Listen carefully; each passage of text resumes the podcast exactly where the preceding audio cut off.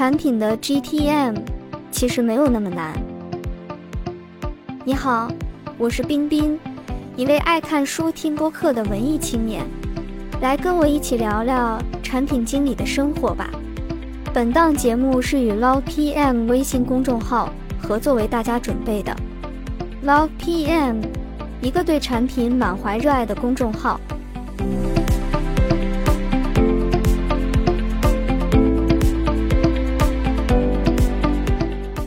GTM 顾名思义就是 Go to Market，产品如何走向市场。产品的上线不是产品的终结，产品经理需要确保上线后产品的价值能够传递给用户，才能获得市场的回报。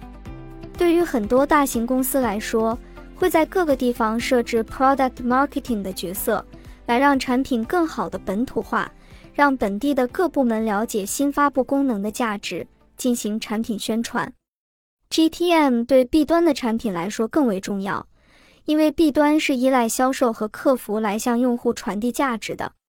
如果没有 GTM 环节，用户可能一年后都不知道我们上线了什么新功能和价值点。做一份 GTM 看起来非常复杂，需要产品、销售、客服、市场等多个部门配合。如果公司恰巧没有 product marketing 的角色，那么每个产品经理需要负责起这个模块，更好的和其他部门合作，让产品的价值能传递给客户。如何做产品的 GTM 呢？其实套路也是有的，下面帮大家梳理清楚 GTM 要做的事情。咱们做到想清楚，有计划，有团队，有目标。产品经理想清楚。在做 GTM 之前，产品经理需要想清楚一些问题。Why？其实这个问题应该在产品规划的时候就要想好。做 GTM 的时候，把这几个问题再整成宣传材料。这个时候不能出现“我做了一款在线支付产品，准备上线了”，可是目前支付宝、微信各大银行都提供在线支付的功能，那么我们与支付宝。微信的差异点是什么？市场还有这样的席位留给我们吗？这种情况下，产品很容易败北。我们在这个部分应该考虑把为什么做这个产品的诉求写清楚。一，我们为什么要做这个产品或功能？二，产品或功能能够回应市场的需求吗？比如，我们新发版了一个。提供跨境旅游咨询的客服机器人功能，回答问题一和二。目前市场上跨境旅游需求旺盛，而面对一个新的国家，用户需要了解当地的文化、出行、住宿等信息。传统的国内旅行网站提供的信息单一，此处为假设，举例用。国外英文网站又造成了用户阅读困难。三，为什么现在做这个产品或功能？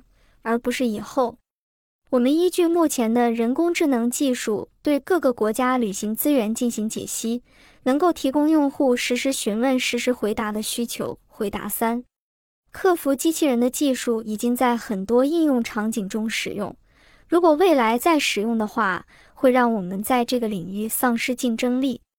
What？比如跨境在线支付产品，一。产品或功能是由什么组成的？它是由扫码、二维码图片、支付功能组织。二，它能够解决什么样的问题？它能够解决用户跨境消费的时候需要准备 Visa 卡或者换币的麻烦，并且能够降低手续费。三，未来这个功能有什么计划？未来我们希望能够覆盖更多国家。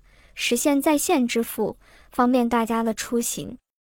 四、产品或功能的价值是什么？产品的价值就是给用户在国外旅行或出差中带来便利。五、用户如今有没有其他产品可以替代使用？目前，支付宝、微信、银联等已经覆盖了部分国家，并且免费。六。该产品或功能应该定价多少？我们的差异点是某某某，价格是某某某等。后，咱们举例安居客，一个在线找房源的产品。目前安居客的产品为客户提供房源的搜索，包括新房、二手房、租房等很多业务。一，如今这款产品如何为用户服务？用户要如何使用？二，产品如何与用户进行交互？是通过 App、软件、硬件还是数据？用户通过 App 软件在安居客中进行房源的检索，需要安居客产品及时更新房源数据，并提供精准检索功能，可以定位某个行政区、价格等标签。三、用户使用的频率如何？用户的使用频率在有买房需求的时候较高，一周内会登录五至六次，但是，一旦没有买房需求后，产品的使用率会大大降低。四、用户需要使用历史数据吗？用户的历史数据会与用户近期想购买什么样的房子相关。如果能够从其他平台导入用户的基本信息，比如地理位置、收入、想购买新房或二手房、价格范围、期望地段等进行互通，能够明显的提高用户体验。五。需要内部团队合作，如何合作？安居客需要信息分享功能，因为买房子往往不是一个人的事情，是一家子的事情。用户在看中来某个房源后，能够通过微信分享给家人或同事，所以要能够支持微信中的网页打开或者小程序打开。六，我们需要帮助用户学习如何使用产品吗？安居客属于 C 端产品，用户使用门槛不高，所以用户 onboarding 这块难度不大，可以简单的进行新手入门的指引。产品在设计中需要更多的考虑易用性的问题。Where 一，产品发版的地区在哪里？本地、国内还是国际？二，发版的地方是否有一些限制？三、产品的 beta 版本发布在哪里？四、合作方在哪里提供解决方案给用户？目前存在的限制是什么？我们举例：二零一八年五月新生效的欧盟 GDPR 一般数据保护法案，它会影响在欧盟使用的中国产品，比如给用户的账号和公司名称加密。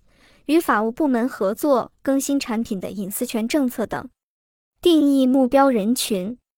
另一个方面，产品经理在发版前需要搞清楚本次发版针对的目标人群是谁，因为产品在初期可能还处于一个较为简单的 MVP 版本，无法覆盖全部用户群体。那么你要找到第一版面向的人。MVP 是什么？不是什么。Minimum viable product，对自己是用于验证学习的工具，对用户是可提供用户价值的最小功能集合，对公司是可以产生预期成果的最小发布。最后，重要的事情说三遍：不是半成品，不是半成品，不是半成品。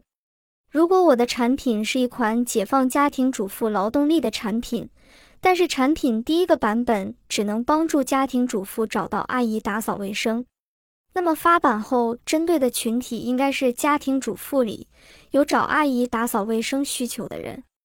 他们的用户画像可能是这样的：忙碌的上班族，女性，年收入在二十万以上，年龄在二十五至四十岁之间，家里没有老人帮忙。如果你的产品有多种混合人群，那么如何确定第一批接纳用户？可以通过头脑风暴的方式列出可能使用新功能的用户有哪些，然后对每个用户群体进行评估，确定第一步先聚焦的用户群体。定义产品的价值，写一个简单、朗朗上口、能够突出产品价值的话，越简单越好。让你的产品在竞品中脱颖而出，比如 Timberland 的广告语“真是踢不烂”，和 Timberland 本身的发音很像，又表达了 Timberland 鞋子质量好的特点，让人看了一眼就铭记在心。如何定义产品价值？这里提供一个定义产品价值点模板，您可以填写。比如，对于研发用户来说，他们需要找到自己领域的创新点。我们的创新产品能够提供跨行业的创新想法给研发，帮助他们提高研发效率。那么，对应的中文的模板为：对于某某用户来说，他们需要某某某，我们的某某能够提供某某某，帮助或实现某。基于以上的准备，我们能够把上面的思考内容都组织成一个价值画布，来说清楚新产品或新功能的价值、用户的需求。现有的替代方案等，GTM 计划，GTM 合作部门，GTM 不是产品经理一个人的事情，是一大家子的事情，所以我们需要明确每个参与部门的职责。大家可以根据自己公司的实际情况进行职责的明确。举例，产品部明确产品发版内容、价值、宣传语。撰写产品 GTM 材料，组织讨论是否在发版前申请专利和商标，更新报价单，提供竞品分析。竞品分析包括竞品的同种功能或产品概览、价格、销售模式、市场覆盖度等，更新用户手册和文档等。市场部针对产品的 GTM 材料进行包装。转化为销售术语，优化产品宣传语，制作产品小视频，撰写公众号文章，计划市场推广计划和目标，渠道推广，组织客户见面会活动等。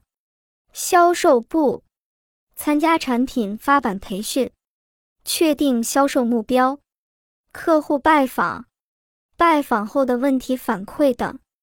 客服部参加产品发版培训，制作产品新手入门学习计划，发放 NPS 调研问卷，收集用户反馈并与产品经理沟通等。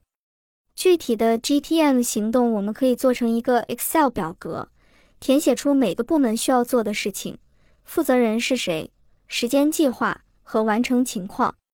方便各个部门查看 GTM 进度。合作建议：一、信息透明，价值共享，建立共享文档中心，比如腾讯文档、SharePoint、石墨文档等，与客服、销售、市场共享发版材料。分享的在线平台要考虑到销售人员在外拜访时候的方便，没有内网环境的要求，能够在移动端。PC 端查看，同时注意发版文档对外和对内的差别。如果共享的材料是面向客户的，需要更加注意措辞和表达。二、未雨绸缪，提前准备。产品的 GTM 对产品来说有不少工作量，在产品规划初期，产品经理们就要开始着手做这件事情。因为产品 roadmap 就是产品的方向，提前思考、提前准备，能够让发版的准备工作更加完善与丰盈。